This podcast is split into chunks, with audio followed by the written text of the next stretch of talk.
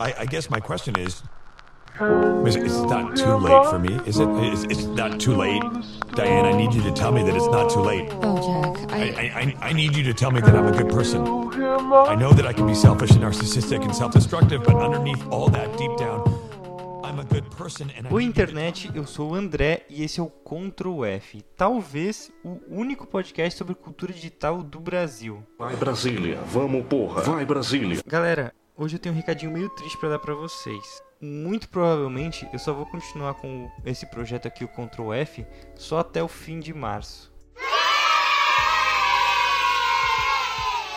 Deixa eu explicar rapidinho pra vocês o que aconteceu. Eu fiz a cagada de hospedar meu podcast lá no SoundCloud, porque era muito mais fácil de gerenciar na época do que as outras alternativas. Só que tem um detalhe bobo, né? Que é essa hospedagem custa só só 135 dólares ao ano. Ou seja, mais ou menos 550 reais.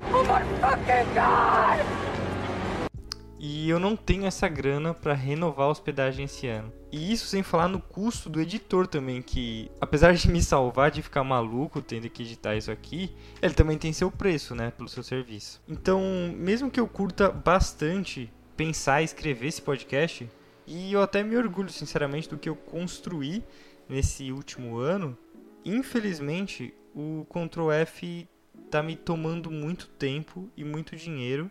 E sei lá, cara, eu quero investir em outras coisas esse ano. Além do mais, é, sendo bem sincero com vocês, eu achei que esse podcast ia me conectar com mais pessoas, sabe?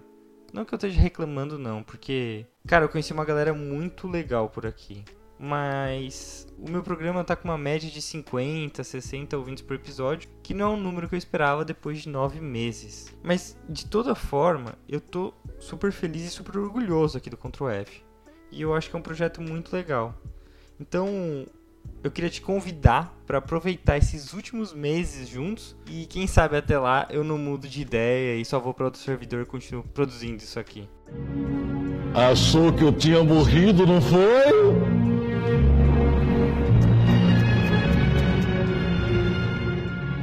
De volta. Bom, e no episódio de hoje eu resolvi chupinhar completamente um quadro que eu acho muito foda lá no YouTube do Super iPad Wolf, que é um dos meus youtubers favoritos. É, nesse quadro ele fala um pouquinho de animes, de jogos e de séries, de filmes, ou seja, tudo que ele consumiu nos últimos três meses e recomenda pra galera lá do canal dele. E como eu sempre curto muito as recomendações dele, eu resolvi copiar e fazer um episódio só de recomendação de produtores de conteúdo pra internet, que eu fiquei viciado nesse verão. Só que eu preciso manter esse podcast curto, senão o meu editor me mata. You're goddamn right. Então, eu vou me ater apenas a, a uma recomendação por mídia que eu consumo, beleza? Mas se vocês gostarem, eu posso fazer uma parte 2, parte 3, ou eu posso mandar uma DM para quem quiser algumas recomendações. Bom, então eu vou começar pela minha mídia favorita, que é o podcast, e recomendar para vocês um podcast que eu conheci nesse verão e que é muito legal, o Anime Crazes. Cara, há muito tempo atrás, quando eu tava procurando podcast sobre animes e mangás por conta do final de Naruto, eu passei mocota tentando achar um podcast que tivesse um papo maneiro e analisasse a obra Naruto, né? Só que eu nunca encontrei um podcast que verdadeiramente me cativasse, mesmo eu gostando muito do tema. Isso porque às vezes a análise era até legal, mas a qualidade das gravações tava bem ruim. E outras tantas vezes o áudio tava bom, mas ou a química não era muito boa entre os participantes, ou o pessoal se levava muito a sério e ficava um negócio meio esquisito, sabe? Isso tanto com podcasts brasileiros quanto po- podcasts gringos. A impressão que eu tive era a mesma. E aí vários anos se passaram e recentemente eu conheci o anime Crazes graças a Promise Neverland, que é o episódio que eles fizeram sobre esse anime. E eu simplesmente adorei a química da galera. Eles têm programas com opiniões divergentes e um tom de muita zoeira que torna a parada muito divertida. E dá pra sentir a amizade dos participantes fluindo nas conversas, sabe? E isso é uma das coisas mais legais que um podcast pode passar. Essa vontade de fazer parte desse grupinho. Além disso, o que eu gosto muito também é que eles são super transparentes com o que eles estão projetando pro Anime Crazes. E direto eles fazem programas contando um pouquinho mais do, dos bastidores, a história deles fora do podcast, deixando esse negócio de amizade e de fazer parte desse grupo muito mais legal. Então, se você gosta de anime e não se leva tão a sério, dá uma escutada lá que vale muito a pena.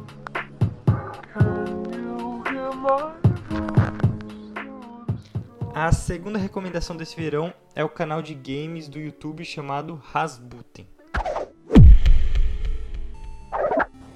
É até difícil falar que o Rasputin é um canal de games necessariamente, porque ele fala de outras coisas, por exemplo, Game of Thrones, o roteiro da Princesa Prometida, Harry Potter e a Lenda de Korra também, que foi por onde eu conheci ele. Mas em geral ele fala majoritariamente sobre games, tá? Só que não de uma maneira tradicional na grande maioria das vezes, é, os vídeos ensaios deles falam mais sobre mecânicas, técnicas narrativas e jogos como forma de arte do que o que a gente está acostumado a ver, que são mais análises sobre os jogos mais recentes. Então você vai encontrar lá, por exemplo, vídeos que falam sobre como ele odeia fast travels em jogos, é, ou falando sobre as especificidades de bons vilões para jogos de videogame. Porra! E tem até vídeo falando sobre como ele quase nunca usa itens consumíveis nos jogos. Mas o vídeo que eu mais curti até hoje chama Gaming for Non-Gamer. É, numa tradução direta, jogo de videogame para quem não joga. Nesse vídeo ensaio, ele fala sobre as percepções que mudaram na vida dele depois dele assistir a sua esposa, que quase não tinha nenhuma experiência com videogames, jogando alguns dos jogos mais conceituados do mundo, tipo Mario, Zelda, The Last of Us, Portal, entre outros. E nesse vídeo ele faz críticas super justas à falta de acessibilidade dessa arte, principalmente para quem nunca teve experiência com jogos antes, como a mulher dele. E ele até levanta uns questionamentos muito interessantes sobre como a cultura gamer, apesar de estar envolvida em tecnologias disruptivas o tempo todo, é tradicionalista e não está tão presente na cultura das minas, por exemplo. E até um exemplo que eu pude confirmar com a Olivia, minha namorada, é que, cara, ela não sabia o que, que a barrinha verde representa num jogo. Isso para mim foi muito chocante, porque é, um negócio que parece óbvio, sabe? Enfim, você tem um vídeo todo dele discutindo todas essas questões e então se você quer olhar para o videogame de um jeito novo, menos tecnicista e mais humano, eu recomendo muito o Rasputin.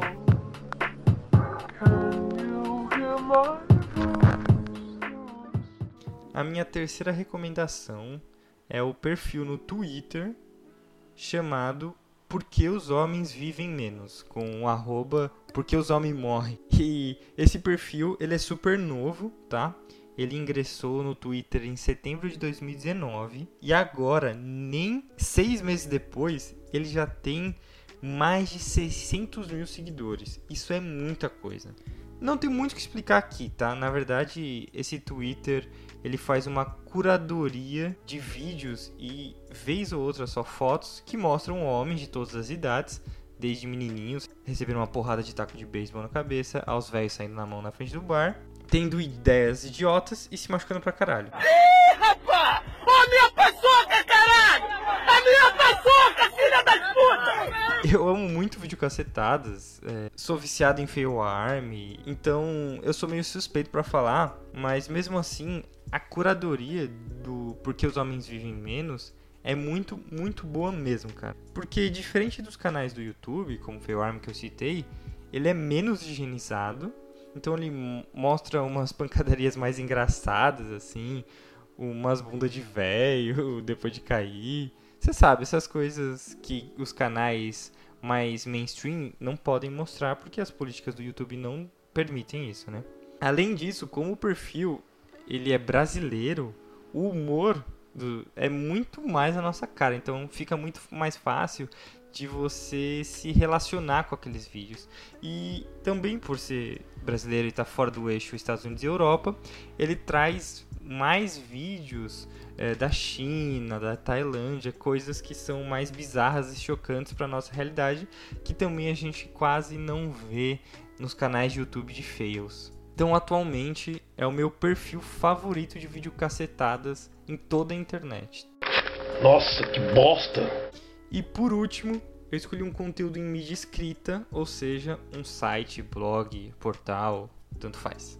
Eu não sei se você também se sente assim, mas eu acho que eu usava muito melhor a internet há uns anos atrás, porque eu passava madrugadas inteiras no Wikipedia lendo sobre adestradores de hienas na Nigéria, sobre o período Edo do Japão, sobre grunge e pós-grunge nos Estados Unidos. Enfim, eu usava mais esse potencial eh, global do conteúdo na internet para conhecer coisas novas. E hoje em dia, com tanto conteúdo fechado nos jornais e revistas e com as redes sociais trazendo todos os conteúdos já com uma curadoria baseado nas coisas que você faz, nas coisas que você gosta, de alguma forma eu acabo retornando para as mesmas coisas de sempre, para os mesmos produtores de conteúdo, para os mesmos vídeos no YouTube, esse tipo de coisa. Só que um site e principalmente a newsletter desse site reviveram um pouco desse espírito curioso em mim. É mesmo, é? E esse site é o Open Culture. Esse portal de conteúdo produz matérias desde 2006 e o seu principal foco é a disseminação de conteúdo sobre cultura e educação do mundo todo. E eu juro que eu não sei como, mas eles produzem muitos artigos por semana. E só coisa muito foda, muito interessante. Tipo, às vezes eles desenterram algumas gravações raríssimas de artistas fodas como Beatles ou Jimi Hendrix. É, outras vezes eles fazem matérias sobre a digitalização de documentos e, e artes importantes de outros países como Arábia Saudita, Paris, Vaticano.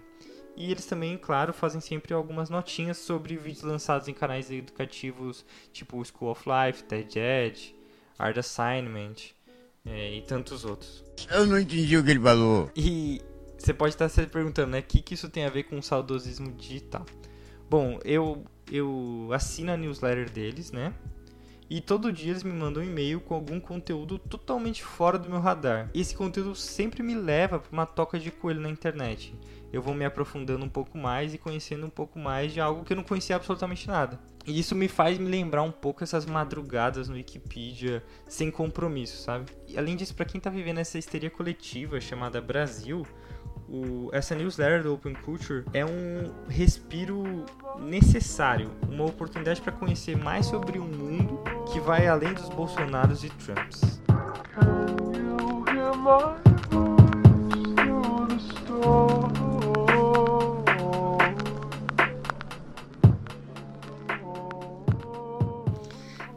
Talvez eu tenha me estendido um pouquinho hoje, né?